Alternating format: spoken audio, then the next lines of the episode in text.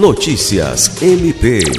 O Ministério Público do Estado do Acre, por meio do Grupo de Trabalho na Defesa dos Direitos das Pessoas com Transtorno Autista, realizou nesta quarta-feira, 13 de julho, uma visita institucional ao Centro Especializado em Reabilitação Frei Paulina Baldassari o objetivo foi conhecer a estrutura do local e acompanhar as condições de atendimentos oferecidos às pessoas com transtorno do espectro autista.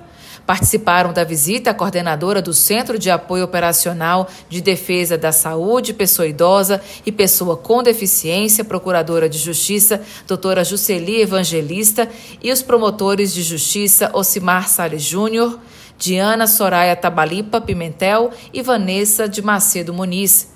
O GT TEA foi recebido pela gerente geral Ana Luísa Vasconcelos e pela gerente de assistência à saúde Soro Angélica Steiner que apresentaram as instalações do local e informaram quanto à disponibilização de atendimentos multiprofissionais para acolher crianças com autismo. Foi destacado também a importância do centro e suas limitações.